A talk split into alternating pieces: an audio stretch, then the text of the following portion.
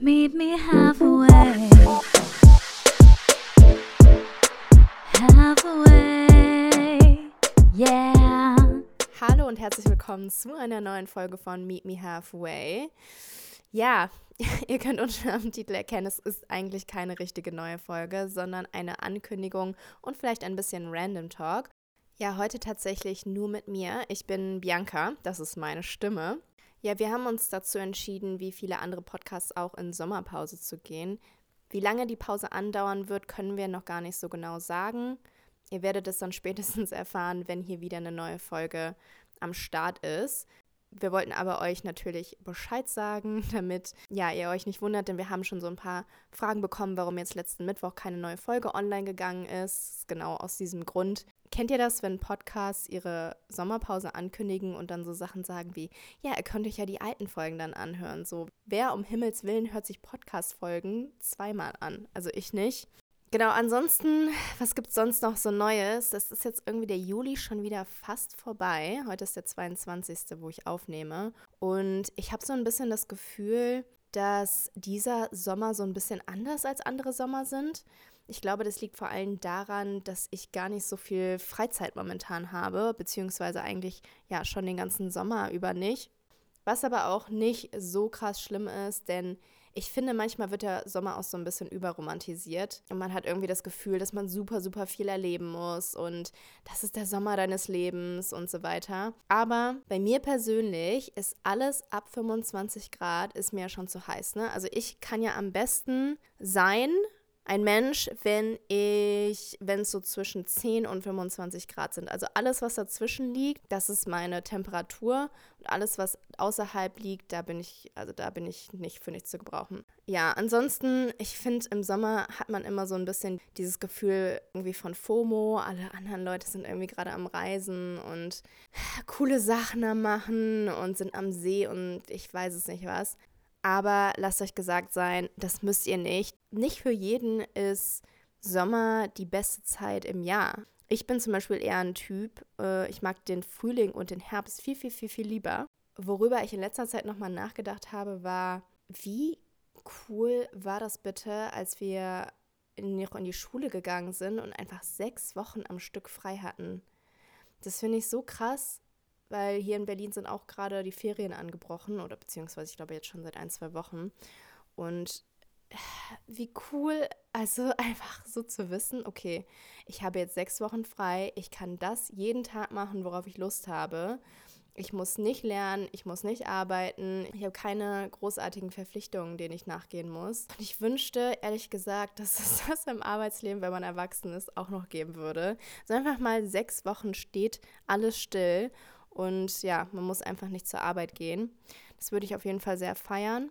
Also wenn ihr auch gerade total viel am Arbeiten seid und gar nicht so wirklich frei habt und irgendwie auch keinen super krass großen Sommerurlaub geplant habt, dann ja, ihr seid im selben Boot wie ich und das ist nicht schlimm.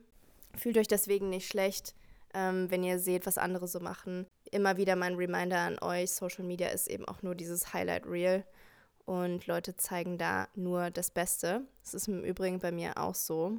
Ja, ich versuche gerade so ein bisschen trotzdem, obwohl ich viel arbeite, obwohl viel los ist, meinen Alltag trotzdem ein bisschen zu entschleunigen. Und ich bin in letzter Zeit so ein bisschen auf dieses Slow Living gekommen. Das ist quasi, ich würde sagen, es geht in die Richtung Mindful Living.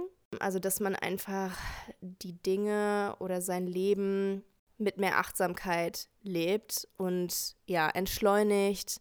Ja, auch Minimalismus ist ein Teil davon, also einfach mit weniger glücklich sein, nicht so dem, diesem Konsum zu verfallen. Und ihr wisst, daran arbeite ich ja auch schon seit Anfang des Jahres. Und ja, ich muss sagen, ich habe jetzt im Juli so ein Low-Buy Juli nochmal gemacht, also wo ich wirklich eigentlich nur Dinge kaufe, die wirklich notwendig sind, also kein unnötiges Geshoppe also eigentlich halt nur Lebensmittel und Sachen, die ich von der Drogerie brauche, wie zum Beispiel jetzt, weiß ich nicht, Zewa-Rollen oder Duschgel oder sowas, wenn halt was leer geht. Und ansonsten versuche ich wirklich ein bisschen darauf zu achten, nicht so super viel für unnötige Dinge auszugeben.